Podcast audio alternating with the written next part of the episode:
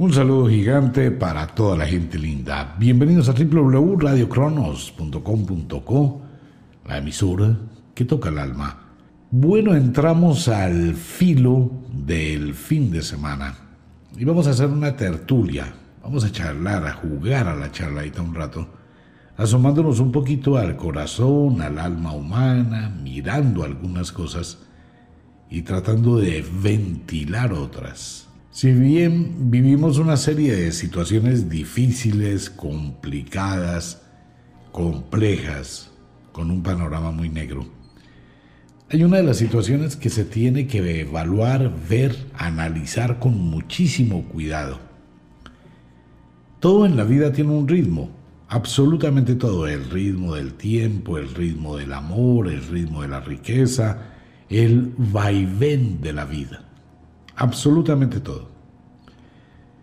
Pero esta situación comienza de cero, avanza, crece y si no sabemos manejar el punto del ápice, del punto más alto de la ola, ¿qué va a pasar? Que hay un solo lugar hacia donde ir y es hacia abajo. Todo empieza a decaer.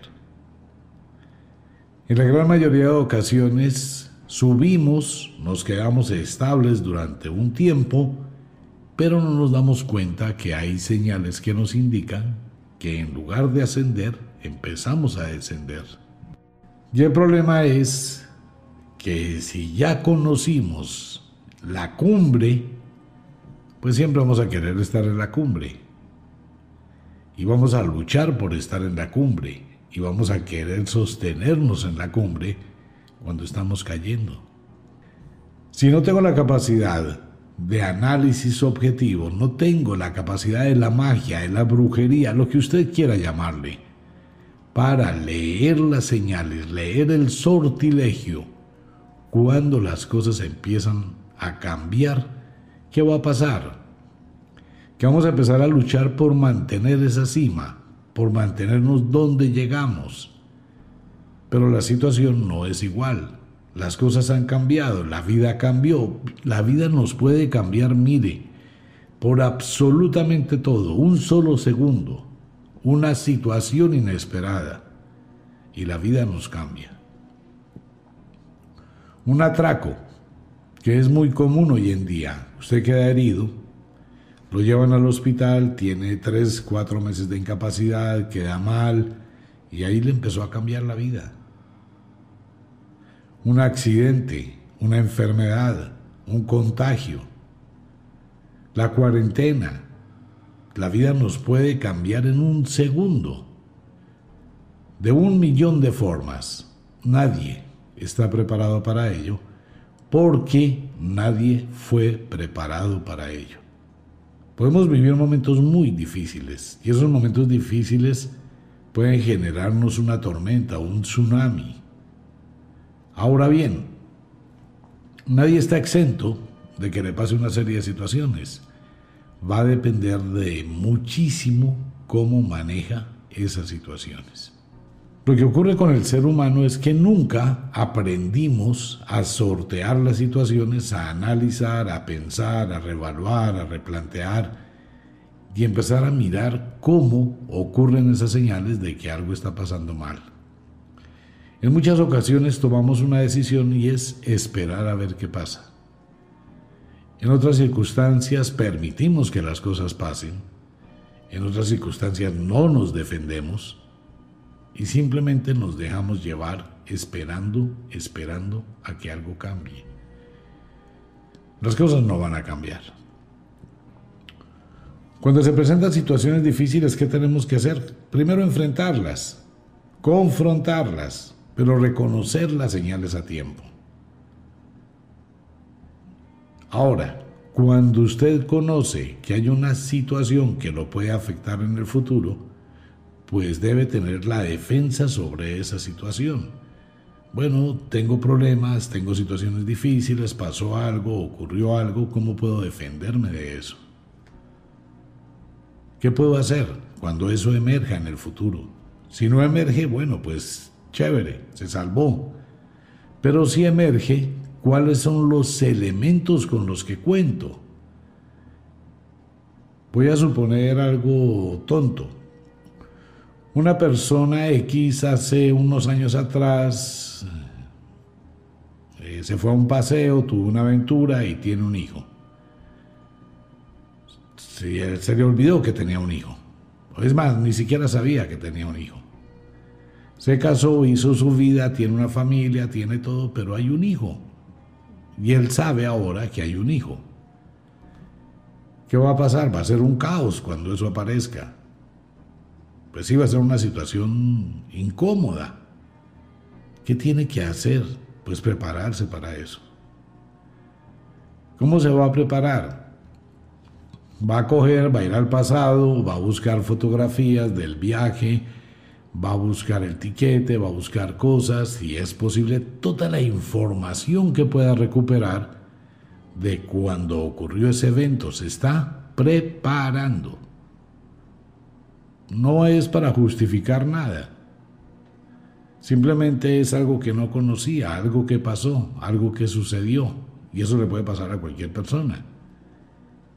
Entonces está mirando en el pasado ubicar el evento y ubicar los elementos que pueda llegar a necesitar. ¿Por qué?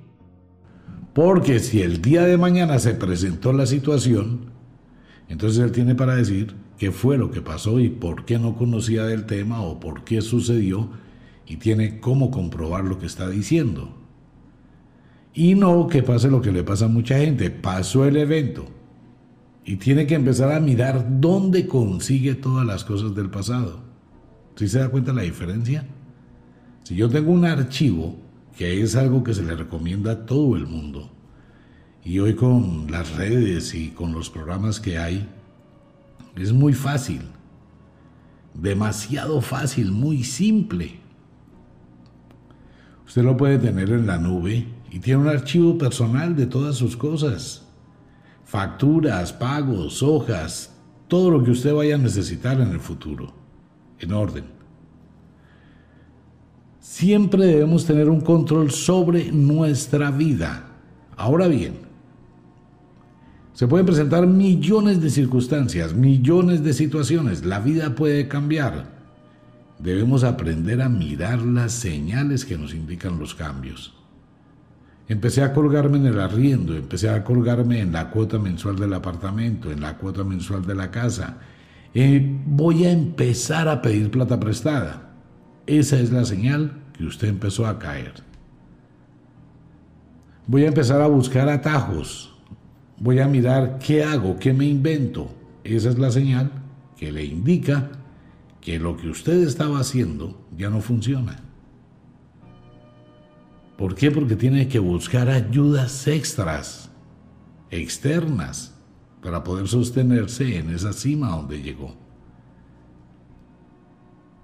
Es igual en todo, en absolutamente todo, como dicen las brujas y la magia antigua, en absolutamente todo tenemos picos. La idea es nunca llegar al pico, jamás, nunca. La idea siempre es subir muy lentamente, pero de forma continua. A subir de golpe que le está pasando a mucha gente, que le va bien, que aparece y es como una estrella fugaz, y de pronto se ilumina, todas las cosas le funcionan, empiezan a presumir de lo que tienen, empiezan a presumir de lo que han hecho y empiezan a crearse una aura de ganancia, de poder, de riqueza, ley del efecto invertido. Cuando usted más presume de algo es cuando está al borde de comenzar a caer. Entonces no se puede hacer ni se debe hacer. Si hacemos algo en la vida debe ser constante, con un ascenso constante, sin decir que ya llegó. Cuando empiece a ver uno las señales, esas señales que le indican que algo comenzó a cambiar, ese es el momento en que hay que hacer lo contrario de lo que hace todo el mundo. Todo el mundo empieza a buscar recursos, Muestre a ver quién me presta, muestre a ver qué hago, muestre a ver de dónde consigo, muestre a ver cómo me estabilizo, venga a ver qué me invento y empiezo a probar, A, B, C, D, E, F, hago una cosa, hago otra, hago otra, hago otra, ninguna me funciona. Es lo que podemos apreciar con mucha gente que tiene negocio. No es que he hecho cinco negocios en mi vida, monté una panadería, me fue mal, monté una cigarrería, me fue mal, monté un taller de mecánica, me fue mal, monté una sastrería, me fue mal. Bueno, espera un momentico, ¿cuántos negocios ha tenido? Ocho, y en todos me fue mal. Espera un momentico. No son los ocho negocios donde le ha ido mal. Hay que mirar el primero, en qué falló y por qué no arregló la falla, porque sigue llevando la falla a los demás negocios. Si fracasó en el primero, hay que mirar por qué fracasó en el primero, porque el fracaso lo sigue llevando a lo demás que haga. La gente que ha tenido varias relaciones pareja, novios o novias de tres meses, de cuatro meses, de seis meses, de un mes, y se acaba. Ah, espere un momentico. Usted está llevando algo, algo está ocurriendo, algo está mal hecho, que se sigue transfiriendo a lo que hago hacia el futuro. No es mala suerte ni es una brujería. Que si hay brujerías para que alguien le vaya mal, muchísimas. Que si se le puede quitar la suerte a una persona, ya hemos hablado, pero no vamos a hablar hoy de la magia, sino de la realidad. Porque debemos aprender una lección, debemos ser conscientes para evitar caer en un abismo del cual no hay salida. No hay salida, mucha gente se queda en el abismo. Después de que usted está bien y empezó a estar mal y empezó a caerse y no se pudo mantener, la situación empieza a complicarse. Entonces ya usted quiere mantener ese estatus que, que tenía antes. Ese es el problema cuando la gente lleva una vida social muy alta, ¿no? Que está en manos de todo el mundo y en boca de todo el mundo. Pero la gente que no tiene ese impacto, pues no hay problema porque si se cae, pues muy poca gente se va a dar cuenta y a nadie le importa. Pero cuando la gente tiene cierta relación social y tiene un ego muy alto, va a querer mantenerse como sea. Es uno de los problemas que tiene hoy el estrato 6 en algunos países del mundo, y el estrato 5 y el estrato 4, que entraron en una crisis pero la gente vive en el norte, vive en el sitio más lujoso, pero ya no tienen plata para comer. Entonces empiezan a mirar en esa doble vida que se llaman los pobres ricos. Y la vida cambió. Si yo veo que lo que estoy haciendo no funciona, no debo intentar absolutamente nada más en la vida hasta que no solucione lo que está pasando aquí. Y eso pasa en absolutamente todo. Si tengo un negocio y el negocio está fracasando, espera un momentico. Analicemos por qué está fracasando el negocio. El negocio comenzó bien y vendíamos y nos iba muy bien. Ahora, ¿por qué está mal? Llegó la pandemia, entonces tengo que buscar recursos con el marketing digital, vender por internet, mirar conseguir un mensajero, mirar cómo hago servicios a domicilio, pero no dejarme morir. Pero no de pronto veo que no fue eso. ¿Qué hace que el negocio esté decayendo? Simplemente que el surtido ha bajado y no tengo surtido. La gente viene por productos que ya no tengo. Entonces tengo que mirar que fue una mala administración me comí el capital y me comí la ganancia. Tengo una mala administración en este negocio. El negocio, no hay ningún negocio malo. Todos los negocios son buenos. No hay ningún empleo malo. Todos los empleos son buenos. Mi actitud es la que los daña. Entonces no puedo decir, venga, voy a vender la cigarrería porque me va mal ya no va conmigo porque llevo tres meses, no vendo, las cosas no funcionan, esto se dañó, no tengo estrategia de publicidad, no tengo estrategia de mercadeo, no tengo buena relación con mis vecinos, en el barrio me crearon competencia, lo que sea. No estoy buscándole el arreglo al problema, sino voy a huir del problema. Entonces, como no le busqué el arreglo a la situación, estoy llevándome el problema. Cerré la cigarrería, la vendí, la regalé y dije, bueno, voy a buscar otro negocio, me voy a dedicar a la ropa. Pues el mismo problema que tenía con la cigarrería lo va a transferir al, negocio de la ropa. O sea que va a volver a fracasar. Y después volver a fracasar en lo otro. Y si no, tomemos una prueba. Mire su vida. Y se va a dar cuenta que el fracaso que trae lo ha seguido transfiriendo a las cosas que usted hace porque nunca hizo lo que debía, que es detenerse, parar, dejar la terquedad, analizar, observar, buscar ayuda. Siempre existe la forma que una persona externa puede ver mejor la situación o el problema, pero la gente no lo hace porque tenemos un ego muy alto. Yo puedo, yo arreglo mis problemas, yo sé, yo soy capaz. La persona compró un carro de segunda. Ah, qué felicidad, es un carro económico, ese carro yo lo paro. No, eso téngalo por seguro que yo ese carro lo saco adelante y el fin de semana lo lava, lo consiente, lo cuida. Salió a dar una vuelta de estreno y se varó.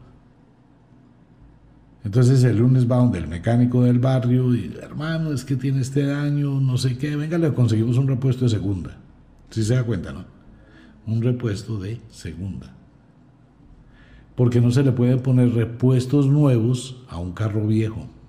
Ese es el otro error que comete mucha gente que tiene carros viejos. Comprarle repuestos nuevos.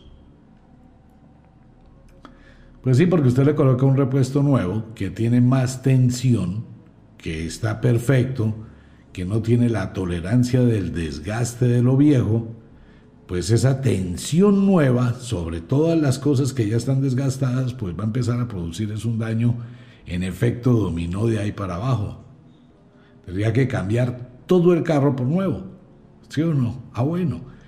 Pero la gente es cerca y empieza a meterle plata a un carro viejo. Va a llegar alguien que le dice, es el bobo. Venda esa vaina con lo que le den de la cuota inicial de un carro nuevo que no molesta. Pero el ego entra a funcionar. Yo lo puedo parar. Estoy esperando reunir una platica para llevarlo a un taller a que lo desbaraten y vuelvan y lo armen. Exactamente, si quiere hacer eso, pues es hacer un carro nuevo. ¿Para qué va a coger y meterle plata a un carro que ya pasó de moda? Excepto que sea un modelo, pues, de colección, ¿no? Pero la gente no lo va a hacer. Va a seguir tratando de mantener un carro viejo que le afecta, que se le daña y que nunca va a arreglar. Está entrando en una caída total y todo lo que le haga a ese carro es perdido. Los parches y todas esas restauraciones temporales, eso no funciona. Igual cuando hay un problema en la casa, se dañó una tubería, reparemos esa tubería. No, cuando hay una tubería que se dañó, es la casa que le está diciendo que toda la tubería de la casa está dañada. Si yo le pongo un parche y un remiendo, con el tiempo otra tubería se va a romper, otro parche, otro remiendo, otro parche, otro remiendo, otra tubería que se rompe hasta que va a llegar el día en que en que toda la tubería se dañó. Y el daño va a ser muchísimo más grande no leer las señales a tiempo. En todo. Todos los días de su vida usted debe sentarse a mirar cómo avanza, cómo progresa, cómo evoluciona, cómo empieza, cómo se mantiene. Si bien no cae, tampoco sube, pero se está manteniendo y mientras usted se mantenga, eso es ganancia. Entonces mucha gente se pega de cosas por ego, y no se da cuenta que lleva un año, dos años, cinco años, ocho años trabajando todos los días para nada. Está perdiendo lo que deja de ganar, está perdiendo la hora de trabajo, está desgastándose en algo que no le sirve. Es allí donde se debe trabajar con inteligencia y no trabajar duro. Es que estoy trabajando muy duro. No, no trabaje duro. Trabaje con inteligencia. Si trabaja duro, pierde. Porque va a trabajar mucho y no va a ganar nada. Ejemplo de lo que pasa hoy con la bolsa y las criptomonedas, que mucha gente se metió en ese negocio y es un negocio muy bueno, complicadísimo de manejar. Porque ese va y ven, ascenso y descenso es diario, horario, prácticamente cada hora cambia. Usted tiene que tener mucho conocimiento cuando una divisa baja para comprar, cuando la divisa sube para vender. Ese es el truco. Esas dos cositas, esa, ese sistema binario. ¿Cuál baja? ¿Cuál sube? Pero hay que saber muy bien, dentro de todo ese mundo de las divisas, cuáles son las que van a bajar y cuáles son las que van a subir, y para eso hay que estudiar muchísimo. Eso no es por suerte o caricellazo, no. No porque ellas tienen una prolongación muy grande. Hay unos puntos muy especiales que son indicadores de la bolsa. Los indicadores muestran hacia dónde va la tendencia. Esta moneda va con tendencia hacia la baja. Sigue bajando, sigue bajando, sigue bajando, sigue bajando. Esta tendencia de la baja está llegando a un punto muy, muy bajo. Ese es el momento de comprar. Tú vas a comprar muy abajo. La moneda empezó a subir, a subir, a subir la divisa, a subir, a subir, tiene tendencia al ascenso, no voy a comprar más, voy a quedar quietecito ahí. Y de pronto subió un poquito y otra vez volvió con la tendencia a la baja. Cuando vuelve la tendencia a la baja, ¿qué hace la gran mayoría de gente que compra divisas? Vender. No, eso empezó a bajar, yo voy a perder más plata, yo prefiero vender ya. Yo vendo porque me dio miedo. No, esa moneda se está autorregulando. No es el momento para vender, déjela quieta, ya va a bajar. Y al cabo de unos días empezó a treparse nuevamente y subió 300%. Entonces donde la gente dice, ay, pero si yo no hubiera vendido, cuánta plata me hubiera ganado, no sé qué, pero vendí por afanado. Eso es lo que pasa en todas las cosas de la vida. Entonces un accionista o una persona que dedique a las divisas invierte un dinero y lo deja quieto. Empieza a mirar cómo capitaliza y cómo se espera el momento oportuno para vender y reconoce el momento oportuno para comprar. Que es lo que la gente no hace, ¿no? Cuando la gente ve que hay montonera y que una divisa está subiendo mucho y está a un costo altísimo, es cuando la gente va a comprar pensando que va a seguir subiendo. ¿Y qué va a pasar? Que la moneda tiene que regularse. Cuando hay muchísima inversión, tiende a estabilizarse y tiende a la baja. Entonces toda la gente que compró caro, perdió. Y cuando esa moneda baja, pues mucha gente va a comprar, es la transferencia de la plata. Lo mismo en absolutamente todo de la vida. Mire, por favor, por una sola vez en su vida, ponga en su mente la montaña rusa de su vida. En todo, la montaña rusa, ascensos y descensos, ascensos y descensos. Días buenos, días difíciles. La intermitencia de la relación pareja, la intermitencia de la relación hogar, de la relación doméstica, la intermitencia del comercio. Quítese de la cabeza que todo está estable o que puede existir algo estable. La gente que tiene un negocio debe aprender a conocer su negocio. ¿Cómo conozco mi negocio al cabo del tiempo? Pues simplemente me voy a dar cuenta que puedo vender más entre quincenas, porque mi producto o lo que vendo se vende más entre quincenas, no cuando hay quincena. Cuando hay quincena no vendo. ¿Por qué? Porque en ese momento la gente va a comprar otras cosas, no mi producto. Mi producto sirve entre las quincenas. Entonces tengo que ser muy objetivo, aprender a conocer que entre quincenas, que es cuando vendo, cuando la gente no tiene plata es cuando yo vendo más, tengo que tener mejor surtido, mejor atención, mejores cosas. pero tengo un concepto mental equivocado. Voy a suponer que voy a vender más cuando hay quincenas, porque la gente tiene plata, eso no funciona. ¿Sí ve? Y eso le pasa a mucha gente con sus negocios. La gente quisiera vender todos los días, pero porque no conoce el negocio. Todos los negocios tienen altibajos, igual que la marea, igual que el día y la noche, igual que las estaciones, igual que el brillo de las estrellas, igual que absolutamente todo, y es el biorritmo universal, ese biorritmo, ese ritmo de la vida, debo aprender a conocerlo. Y debo aprender a estar preparado siempre. Siempre debo tener el plan B, el plan C, actuando. Esa es otra cosa para algunos oyentes en todo el mundo cuando decimos que hay que tener el plan B o el plan C, no es una idea que no esté siendo realizada. No, el plan B y el plan C y si puede el plan D son cosas que deben de ir trabajando parejito al tiempo con lo que estoy haciendo. No es una idea a ver si después la hago. No, ese plan tiene que estar marchando ya.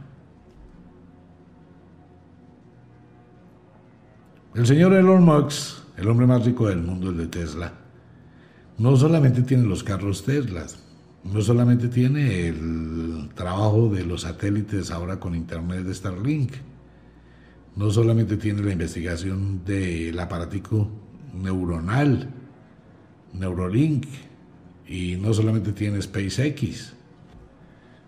Si se da cuenta de la, la cantidad de cosas que él tiene aleatorias, Eres un, un administrador. Él tiene este trabajo que va caminando, tiene este plan que va caminando, tiene este plan que va caminando, tiene este plan que va caminando y quiere ir a Marte, que es otro plan. Y ninguno de esos planes se mezcla con el otro. Nada tienen que ver los carros Tesla con los satélites de Starlink. Para nada. Así es que funciona. Entonces, ¿qué va a pasar? Que en ese balance de varias cosas al tiempo, si una se baja, la otra sube. Y mantengo qué?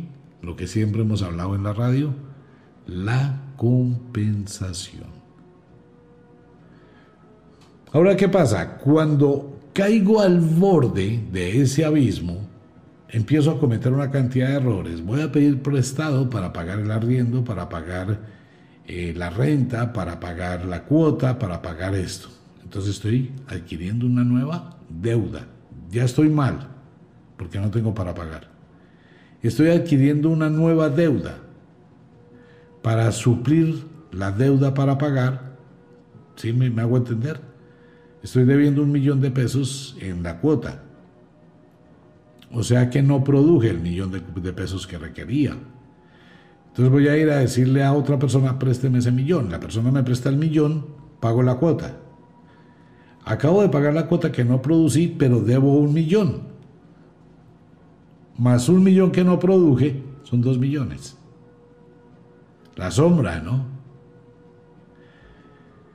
Llega el otro mes. Si no pude pagar la cuota anterior, me prestaron un millón, más un millón que no produzco, tengo dos millones en saldo rojo. Llegó la cuota del otro mes, tampoco tengo, porque no estoy produciendo, porque algo pasó, ya llevo dos meses embarrándola. Pedí otro millón de pesos prestado. Ya quiere decir que por cada millón que me preste debo el doble. Si ya debo dos millones y dos millones que dejé de producir, porque tenía los dos meses, son cuatro millones. Y ahora voy a tener que pedir prestado a otra parte otro millón de pesos para pagarle el millón al que me prestó el primer millón. Entonces ya tengo tres millones de deuda. Y sigue subiendo la cuota del apartamento. Estoy empezando a entrar en caos. Ah, bueno, entonces me voy a ir para el banco, voy a sacar un crédito para pagar lo que debo, o voy a hacer alguna hipoteca, o voy a hacer algo. Otro error peor, saco 20 millones para tratar de mantenerme mientras me estabilizo. Pura y física carreta. Eso es un autoengaño el que piense así. Nada. Y de ahí para abajo entra usted en un problema que cada vez va a tener una mayor deuda con intereses. Pero el problema no lo solucionó. Y es cuando llega el caos. Y un caos muy difícil de manejar. ¿Qué tengo que hacer en el momento en que veo que no puedo pagar una cuota del apartamento? Lo primero que voy a hacer es ir al banco no voy a endeudarme, voy a ir, porque ya estoy endeudado, no me puedo endeudar más, voy a ir al banco. Tengo un problema económico, tengo una situación complicadísima, no tengo cómo pagar, refinanciemos. Eso es mejor que deberle a particulares. Vamos a refinanciar la deuda. Vaya y habla con el banco, el banco lo va a escuchar. Va a tener una especie de respiro. Ok, fui a hablar con el banco, voy a tener un respiro de dos meses, de tres meses, no importa, me refinanciaron la deuda tres meses. O sea, corrí el pago de mi creencia tres meses o cuatro meses. Vamos a mirar qué fue lo que pasó, por qué no produzco plata, porque me echaron del puesto. Ok, no me puedo quedar esperando mañana a ver si consigo otro empleo, tengo que empezar a producir. Escuche bien, tengo que empezar a producir. Pero si me recuesto sobre mi esposa o me recuesto sobre mi esposo, le toca solo, le toca sola, mientras a ver si yo consigo. Pues sí, pero mientras que usted consigue un empleo no está haciendo nada y sí está gastando. ¿Qué tiene que hacer? Empezar a hacer. ¿Qué? Pues no sé, váyase a lavar carros. A vender arepas es preferible llegar a la casa por la noche con 20 mil pesos haber gastado 50 mil sin tener nada. Tengo que tapar esa fuga como sea. Entonces ahí estoy evitando caer en el abismo. Pero cuando ya no lo hago es muy tarde porque eso es una esfera que va cayendo por un valle, nada la va a detener voy a seguirme endeudando, endeudando, endeudando, endeudando. Cuando me di cuenta voy a tener una presión de todo el mundo, voy a tener que regalar el apartamento, voy a tener que vender y regalar las cosas para tratar de medio pagar lo que debo. Darle un abono, un pedacito al uno, un pedacito al otro, otro pedacito al otro, seguir debiendo y no tener nada. Ahí se acabó la historia.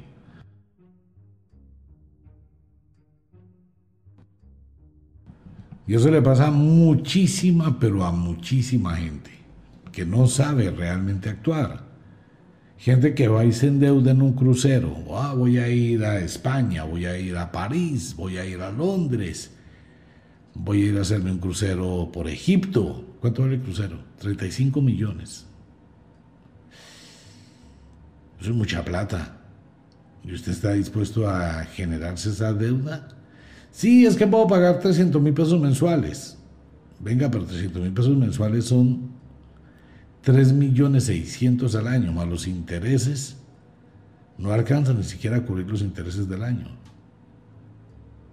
Y para pagar ese crucero va a necesitar de 14 años. O sea, usted va a hacer la tontería de irse a un paseo de 15 días, de 18 días y quedar empeñado 14 años? Por favor, hay que pensarlo muy bien.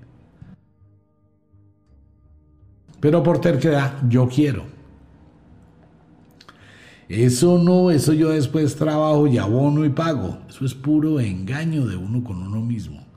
Ese cuentecito que yo trabajo, después abono y pago, eso nunca existe. Porque nunca va a quedar ese pedacito para abonar. Si así fuera, hubiese ahorrado la totalidad y lo hubiese pagado de contado y quedado sin deuda. Hemos hablado mucho en el programa de administración doméstica, hemos hablado mucho de control. Mire, es muy importante tener esto en claro en el mundo de la magia. Porque si uno no tiene en claro el control que debe tener uno sobre la vida, saber en qué momento tomo decisiones, en qué momento tengo que cambiar, ¿En qué momento tengo que subir las velas o quitarlas como hace la gente que está en el mar? Mucho viento, baje la mitad de las velas. Más viento, baje dos velas y deje una sola. Más viento, quite las velas. Poco viento, suba un poquito la vela, la más, llene el mástil, suba los cuatro o cinco velones. Hay que aprender a tener esa, ese juego de la vida, de saber ir modificando las situaciones. Son como llavecitas, ¿no? Cuando la abro, cuando la cierro. Estoy muy meloso con mi novia y ando como intenso. Le mando mensajes a toda hora, no sé qué siento, tengo celos y como que esos celos me están matando y mejor me voy por ella a la portería, me voy allá y estoy como volviéndome intenso. Estoy subiendo, abriendo demasiado la llave y la voy a ahogar. Y si la ahogo, pues va a terminar cansada, va a terminar hastiada, va a terminar ahogada y se va a acabar la relación. ¿Qué tengo que hacer? Cierre la llave. No, mañana no lo voy a escribir. Mañana no voy a ir, mañana no la voy a acosar. Entonces ella ya en el trabajo, uy, tan raro, no me ha escrito. Ve, ayer me escribió todo el día, lleva una semana intenso y hoy nada. ¿Qué pasaría? Las dos de la tarde no aparece. ¿Le estoy dejando qué? Respire. Venga a las 4 de la tarde, no escribió, no llamó. Como estaba acostumbrada que todo el día la estaba molestando, ahora no la molesto. Entonces por ahí a las 8 de la noche me va a escribir de mal genio, como que usted dónde está metido, como que usted no sé qué, y cambia, la, cambia el juego. Entonces yo me alejo y ella empieza a llamarme todos los días. ¿Sí se da cuenta? Y así pasa las relaciones pareja. Cuando yo quiero, ella no quiere. Cuando ella no quiere, yo quiero. Cuando se juegan los extremos. Pero cuando se tiene la compensación, la pareja se mantiene. Rico. No es intensa, tampoco se aleja, tampoco se apaga. Se mantiene en el equilibrio, igual con la economía, igual con la salud, igual con la vida, igual con los negocios, igual con absolutamente todo. Ese es el trabajo de un mago y el trabajo de una bruja cuando quiere ayudar a otra persona en su tienda esotérica.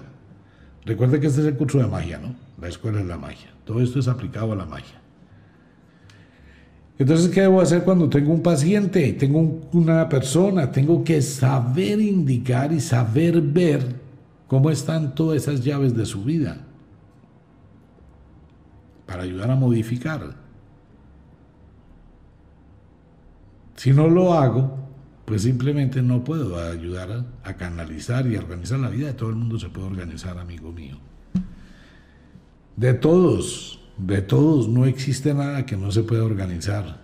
Que los niños molestan en la casa es por culpa de los papás. Que los perros molestan en la casa es por culpa de los amos. Que los negocios se quiebran es por culpa de los administradores. Energía, organización y sin pelear, sin gritar, sin vociferar. Si la relación pareja está mal es por culpa de los dos. Y uno de los dos está generando el problema. Igual pasa cuando hay niños en la casa. Un niño es el líder, que es el que hace que todo el mundo se altere. Es que el niño es hiperkinético, es que el niño tiene problemas, es que el niño... No, el niño no tiene ni un carajo, que la que tiene problemas es la mamá. ¿Usted cómo controla a su hijo? Con gritos. Quédese quieto, no moleste, cállese, pero vaya, póngase a hacer algo, pero enciérrese. Y la señora siempre va a tener ¿no? ese bozarrón. Y le duele la garganta de gritarle y se desespera y se jala el pelo y se sienta porque no puede controlar a un niño de tres años. Imagínense eso. No lo puede controlar cuando tenga tres, mucho menos cuando tenga trece. ¿Y por qué no lo puede controlar? Porque el niño, igual que todos los animales, no entiende el lenguaje. Eso es lo que mucha gente no comprende, que muchas cosas no entienden el lenguaje hablado. Para el niño los gritos y todo eso no son más que desestabilizaciones que lo desestabilizan y lo hacen choquear. ¿Cómo funciona? Con energía. Energía. Antiguamente al papá se le tenía no respeto, se le tenía miedo. Y vaya a ver si uno de muchacho o de niño le hacía pataletas al papá.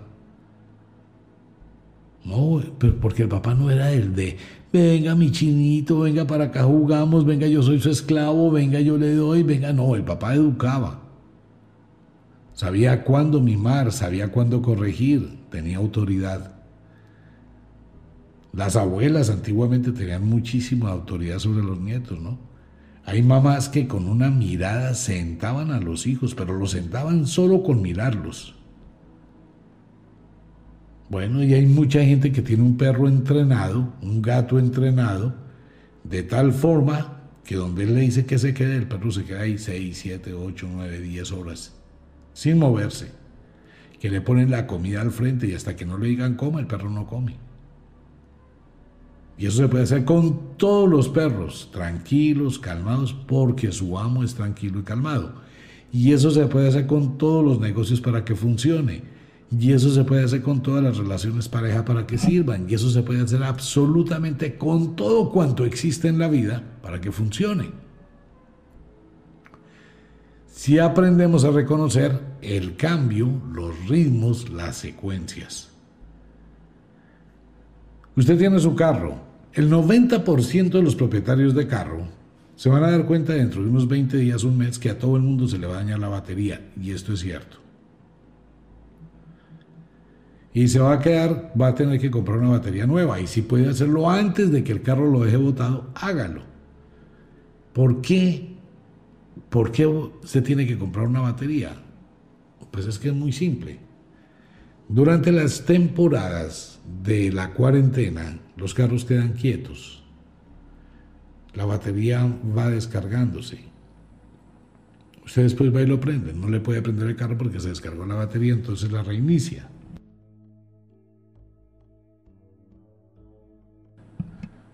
Pero nunca pudo cargar toda la batería, nunca le puso una carga 24 horas para que cargara al 100%, sino de a poquito. Eso es como el teléfono celular. Cuando yo cargo la pila del teléfono celular de a poquitos, va quedando un espacio que se va dilatando, como que va cogiendo memoria, y por eso el teléfono empieza a durar menos tiempo. Entre carga y que hay carga. ¿Por qué? Va dejando mucho espacio. Lo mismo pasa con la batería de los carros. Su capacidad de carga se va disminuyendo. A usted le funciona el carro, pero la batería ya no está buena. ¿Qué va a pasar dentro de muy pocos días? Que la carga va a ser muy corta. Entonces usted va a prender el carro como que pudo prenderlo. Señales. Esa batería le va a cargar, pero un poquititico nomás. Ándelo todo el día, la batería ya se dañó. ¿Qué tiene que hacer? Comprar la batería.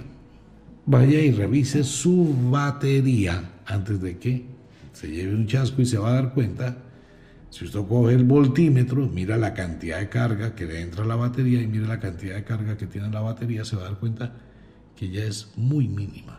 Y en cualquier momento va a prender el carro y el carro no le prende. Hay que estar siempre atento de absolutamente todo, porque esa es la magia de la vida.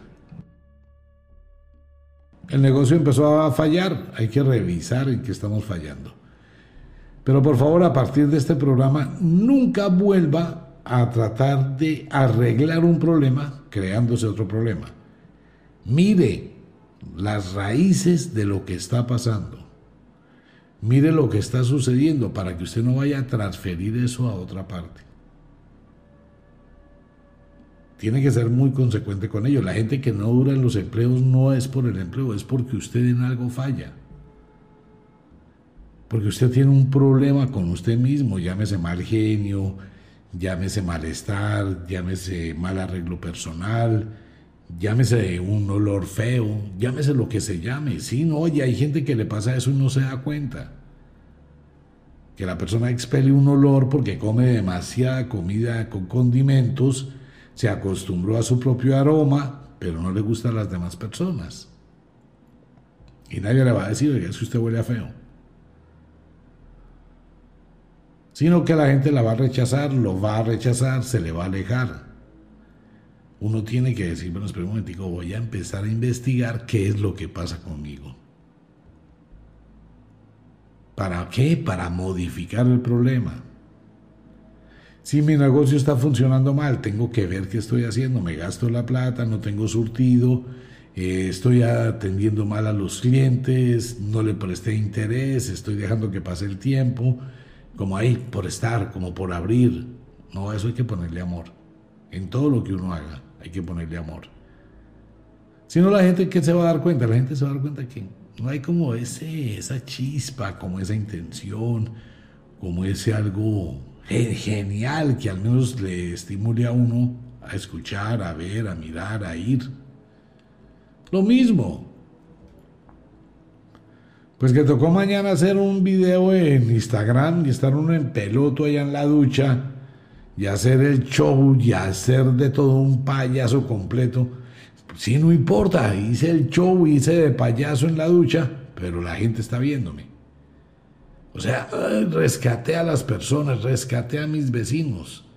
No estoy vendiendo en la cigarrería, pues mañana voy a colocar un letrero grandísimo.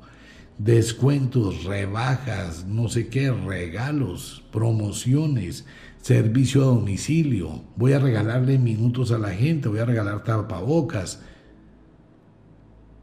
o sea, tengo que saber llevar la compensación. Hay gente a la que el portero de la casa va y le ayuda a bajar el mercado. El portero no lo hace por interés, sino porque es su trabajo. Y le ayuda a bajar el mercado, le ayuda a acomodar las cosas, se las lleva al ascensor y el señor y la señora ahí mirándolo como con cara de revólver. Y el portero, mire, mi don, tranquilo, yo le bajo el carrito de la, del mercado. Y el señor, gracias. Pero no tuvo una cortesía, no existió la compensación. El portero dice, bueno, pues tampoco está en la obligación el señor de darme, pero qué diferente hubiese sido si le dice, mire, aquí hay 10 mil pesos, hombre, muchas gracias, qué, qué colaboración, qué chévere, que sea atento. Cada vez que yo llegue, ese portero va a ser más amigo mío, me va a ayudar más. Y si le sigo dando una colaboración, compensación, porque no le estoy pagando, voy a tener una reciprocidad mejor. Es como cuando voy a un restaurante y una mesera lo atiende a uno y uno le deja una buena propina. Ella lo tiene en cuenta a uno cuando uno vuelve y lo atiende muy bien. Igual, compensación. Pero cuando uno es bien guache, bien gamín, y trata a todo el mundo de manera despectiva, pues la próxima vez que llegó el señor con el mercado o que tiene un problema, el portero no le va a decir, venga, yo le ayudo. Olvídese de eso, el portero va a cumplir con su trabajo. Y si lo hace, lo va a hacer de mala gana. O sea, uno se gana qué? El cariño, la empatía. Por eso es que a mucha gente le pasa lo que le pasa en su relación pareja. Cuando en la casa hay un problema, hay un fastidio, hay una jartera, hay una incomodidad, y de pronto esa persona tiene la oportunidad de dialogar con alguien fuera de su casa que comparte sus mismas eh, bobadas, locuras, tonterías, como el disco de Leonardo Fabio, ¿te gusta Leodán? Sí, me gusta Leodán. Ah, a mí también. Yo no le dice a la esposa, ¿te gusta Leodán? Eso es música de planchar, música de, despecho. Esa vaina es jurásica, quite eso, apáguelo. Entonces, bueno, está bien. Si a ti no te gusta Leodán, pero a la otra sí le gusta Leodán, ¿con quién voy a estar?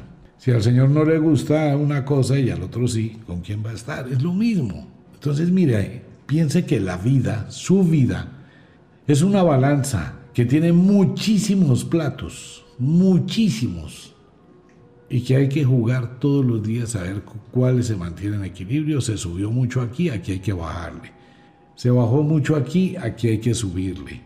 Pero tengo que exigirme, no dejarme caer, no dejarme destruir. Antes de que vaya a buscar ayudas afuera, primero busque la falla para buscar esa ayuda. ¿En qué fallé? ¿En qué me equivoqué? ¿En qué estoy fallando? ¿Para qué? Para no ir a transferir al futuro el problema. Tengo que buscar la raíz del problema. Si se está reventando la, tubería, hay mucha presión de agua y la tubería es vieja. Si no puedo cambiar toda la tubería de una vez, bájenle la presión. Pero ya sabe que tiene la tubería dañada. Entonces hay que empezar a mirar cómo buscar la solución para cambiar la tubería. Que si el carro ya no está prendiendo muy bien, piensen que va a tener que ahorrar una plática para comprar la batería. Que si su relación pareja está, está entrando en crisis, mire muy bien y analice cómo están esas balanzas de equilibrio. Deje de ser detallista, estoy volviéndome intenso, estoy peleando mucho, soy yo el causante de los problemas soy yo el que está generando eso, me dediqué a jugar videos y olvidé a mi esposa y a mis hijos, me dediqué a hablar con mis amigas y a chatear todo el día y estoy olvidando a mi esposo y a mis hijas o a mis hijos. Entonces, ¿qué hago? Voy a modificar. Se trata de ese juego, ¿no? Es un jueguito. Venga, le bajo aquí, venga, le subo acá, venga, le bajo aquí. Todos los días hay que estar haciendo eso. Eso es lo que todas las brujas y todos los magos deben aprender. Bien, venga, le voy a contar algo. El ritual de la iniciación del Beltane no hay para muchos oyentes. Ese ritual se hace de esta luna llena en un mes. Lo tienen todo el mes de tiempo. Lo digo públicamente.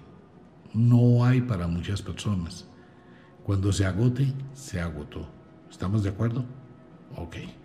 Igual que el aceite de las brujas. Bueno. Pero el lunes les cuento de todo eso. Una invitación para toda la gente el domingo por la noche en Mentiras de la Biblia.